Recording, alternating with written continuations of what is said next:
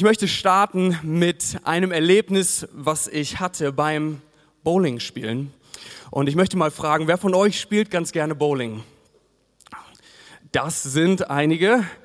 Oben kann ich es nicht sehen, aber bestimmt auch einige. Und wer würde, würde von sich sagen, ich bin ähm, recht gut im Bowling spielen? Wo sind, wo sind die, ähm, die guten Bowler? Oh, es sind, es sind gar nicht so viele.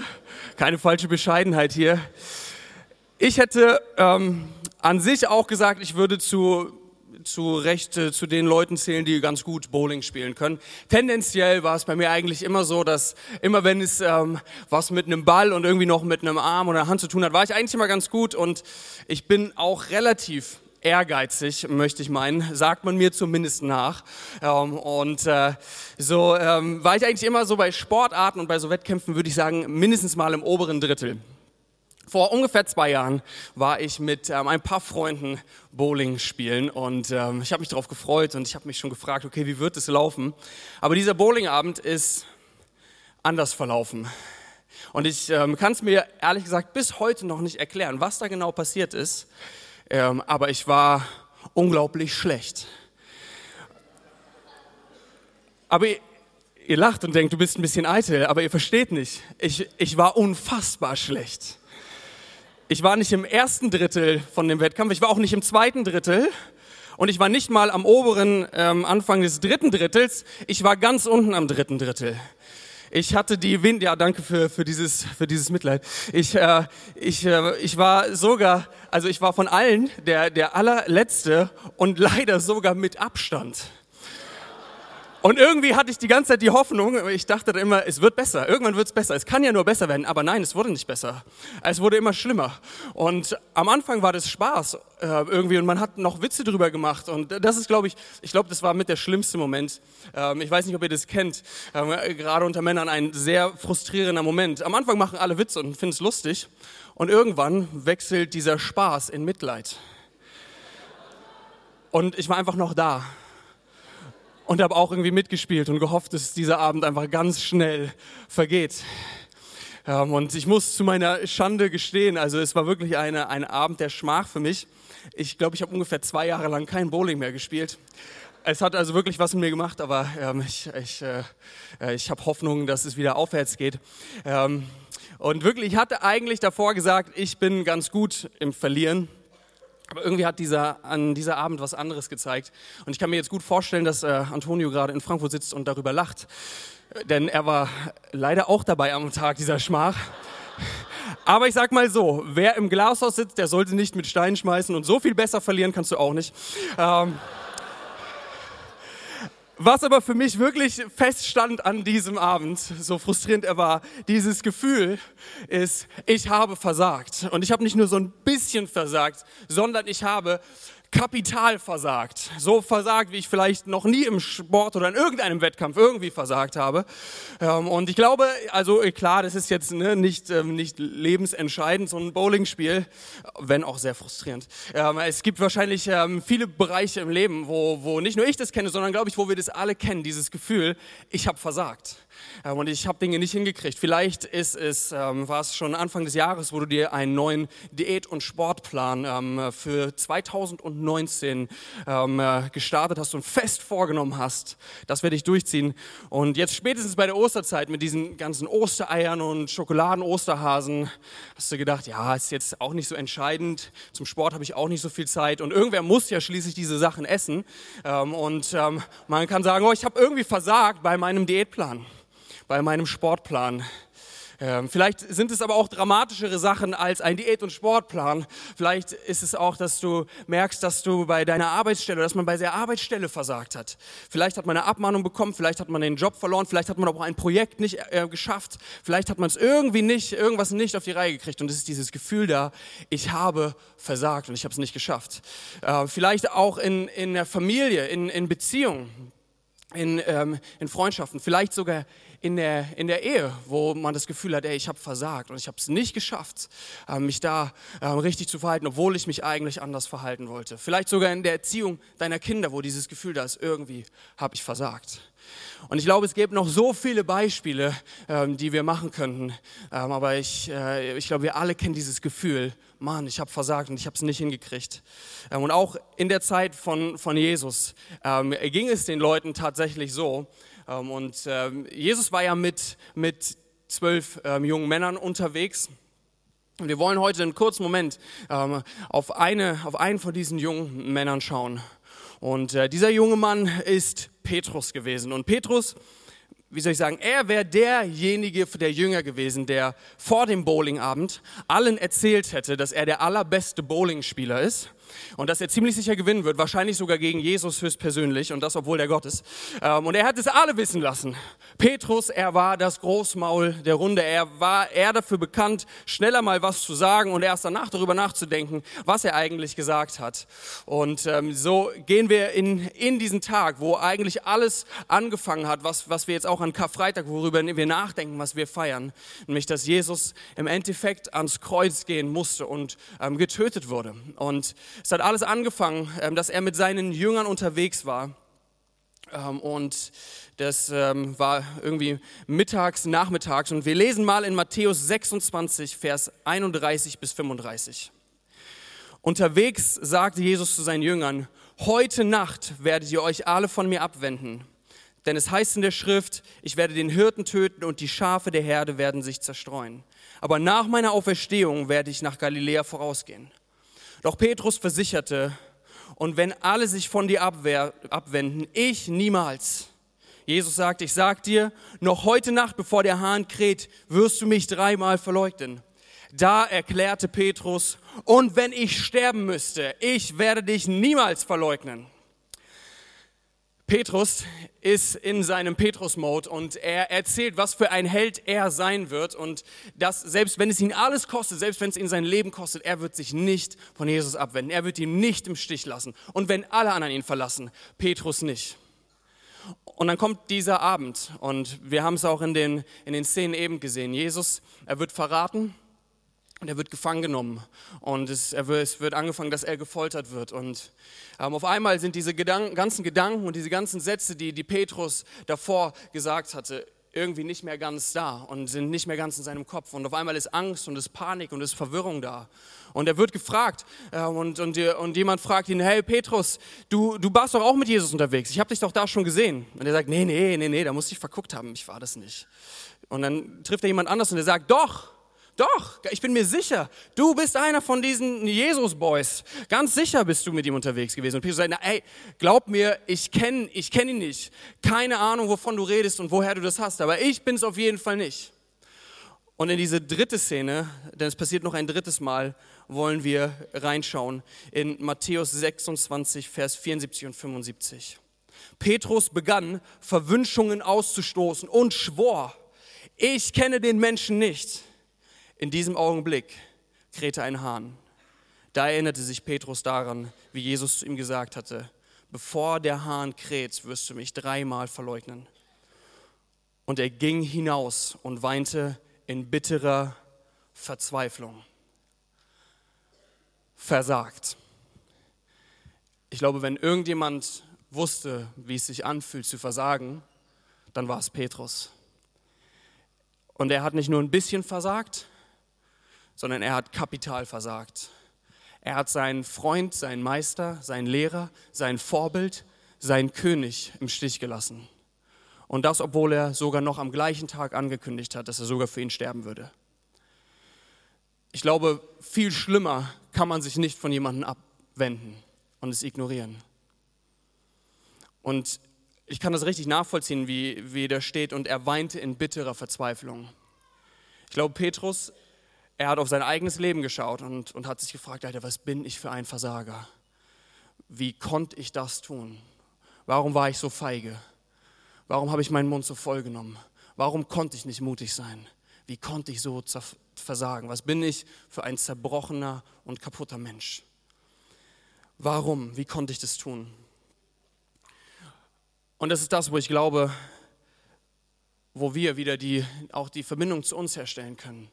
Weil ich glaube nicht, natürlich ist, ist das ein, ein Ausmaß auch von Versagen, was, was, was heftig ist, aber wenn wir ehrlich sind, versagt ist versagt. Und ich erinnere mich noch gut daran, wie ich, wie ich öfter Gott Dinge versprochen habe.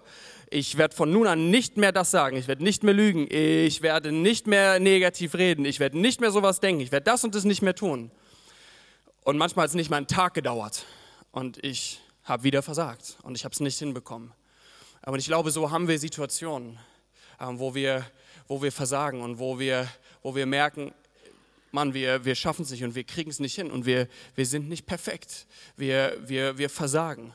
Ähm, vielleicht, vielleicht sind es die, die Homepages, auf die man eigentlich nicht mehr gehen wollte. Vielleicht sind es die Sätze, die man nicht mehr sagen wollte. Vielleicht sind es Handlungen, ähm, die man macht, wo man merkt, oder man ist aggressiv geworden und wollte nicht so aggressiv werden. Und man hat sich so vorgenommen. Vielleicht auch zu sagen, ich will endlich mehr, ich will endlich mehr beten ähm, und mehr Bibel lesen, aber irgendwie, man merkt, es hat nicht funktioniert. Ich glaube, wir kennen diesen Punkt, den, den Petrus dort in einer ganz massiven Art und Weise kennengelernt hat, zu versagen und Dinge nicht auf die Reihe zu kriegen. Und dann, wir, wir haben es ja auch schon gehört und die meisten von euch werden es wissen, Jesus, er bleibt nicht im Grab, er stirbt absolut brutal, aber er steht wieder auf und, und dann kommt dieser Moment, wo Jesus und Petrus sich wieder treffen.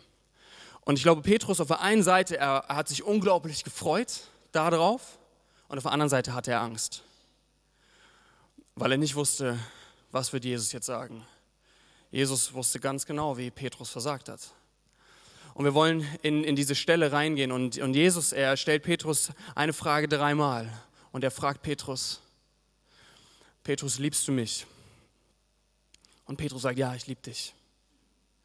Und auf einmal ist dieses ganze groß, sag ich mal, großmäulige, übertreibende von Petrus weg, weil was eigentlich da ist, ist Zerbruch. Und wir wollen es lesen, was bei, wie es bei diesem dritten Mal, was Jesus dort sagt. Johannes 21 ab Vers 17. Jesus fragt ihn ein drittes Mal, Simon, Sohn des Johannes, hast du mich lieb? Petrus wurde traurig, weil Jesus ihn nun schon zum dritten Mal fragte, hast du mich lieb? Herr, du weißt alles, erwiderte er du weißt, dass ich dich liebe. Darauf sagt Jesus zu ihm, dann sorge für meine Schafe. Sorge für meine Schafe. Und wenn man das das erste Mal liest, dann fragt man sich, was heißt das? Hat Jesus ihn verworfen? Was, was soll das heißen? Sorge für meine Schafe. Aber Jesus, er geht in dieses Bild rein von dem Hirten, der sich um die Schafe kümmert. Und er hat sich selber als den guten Hirten bezeichnet. Für den Hirten sind die Schafe das absolut kostbarste, was es gibt. Es gibt nichts Wertvolleres für den Hirten als seine Schafe. Und was Herr Petrus eigentlich sagt, ist, Petrus, kümmere dich um das, was für mich am kostbarsten ist. Jesus, er hat Petrus nicht verworfen, sondern ganz im Gegenteil. Er sagt ihm damit, Petrus, ich habe dir vergeben und ich weiß, du hast versagt. Aber ich habe nicht versagt. Und das, was ich für dein Leben habe, das hängt nicht von deinem Versagen ab, sondern es hängt von dem ab, was ich am Kreuz getan habe. Petrus, ich habe mehr für dich. Und ich will, dass du dich um die Menschen kümmerst, um das, was mir am wertvollsten ist. Hör auf, dich in deinem Selbstmitleid zu baden, sondern steh auf und kümmere dich um das, was mir am wichtigsten ist. Denn ich liebe dich 100% und ich habe dir 100% vergeben und ich habe einen Auftrag. Deswegen sorge für meine Schafe. Und ich habe eine Bestimmung für dich. Und ich habe einen Wert für dich, der unabhängig davon ist, ob du alles richtig gemacht hast oder nicht und ob du, mich, ähm, ob du dich von mir abgewandt hast oder nicht. Und das Geniale ist, man könnte ja denken, Jesus hat es vielleicht einfach nett gesagt, damit er Petrus ein, ein gutes Gewissen macht und Petrus sich nicht mehr ganz so schlimm fühlt. Aber wenn wir dann hineinschauen in die Geschichte, dann sehen wir, dass Petrus derjenige ist, der einen unglaublichen Einfluss hat und der im Endeffekt der Leiter und der Gründer von der, von der Gemeinschaft ist, die wir heute Kirche nennen, von der wir herauskommen. Wir stehen natürlich auf dem Fundament von dem, was Jesus getan hat. Aber der, der es dann umgesetzt hat, war Petrus. Dieser Versager, dieser, dieser Kaputte, dieser eigentlich wie ein Verräter, dieses Großmaul, der in bitterer Verzweiflung geweint hat, wo man denken könnte, wie kann der Mensch überhaupt noch, wie kann er überhaupt noch irgendwas machen? Und er sich das wahrscheinlich selber gefragt hat. Und diesen Menschen, Gott nimmt ihn und Jesus, er nimmt ihn und er macht Unfassbares und er schreibt Geschichte mit ihm. Gott hat seine Geschichte mit Jesus geschrieben, damit er seine Geschichte mit Petrus, mit dir und mit mir schreiben kann. Gott, er, ist, er hat seinen Sohn geschickt, damit, damit, damit unser Versagen ein Ende hat und damit, damit es nicht mehr um unser Versagen geht, sondern es geht darum, nicht was wir richtig oder falsch gemacht haben, sondern es geht darum, was Jesus getan hat und wie er, wie er alles vollbracht hat, wie er das perfekte Leben gelebt hat. Das ist das, worum es geht an Karfreitag. Und deswegen ist dieser Tag so zentral, weil Jesus alle unsere Schuld, all unser Versagen, alle unsere Traumas, alle unsere Herausforderungen, all unseren Zerbruch, all unsere Dunkelheit, er hat es auf sich genommen, damit wir leben können. Und er war der Einzige, der es nicht verdient hätte, diesen Preis zu zahlen. Aber er hat gesagt, ich mache es, weil ich dich liebe. Und egal wie zerbrochen du bist, Egal wie sehr du versagt hast, auch egal wie oft du versagt hast. Jesus, er ist dafür gestorben und er will Geschichte mit dir schreiben. Er gibt dir einen Wert. Er ist für dich da. Und das, was an Karfreitag passiert ist vor, vor 2000 Jahren, es ist heute aktuell für dich und für mich. Und alle sagen, Amen. Amen. Komm, lass uns Gott mal einen großen Applaus geben.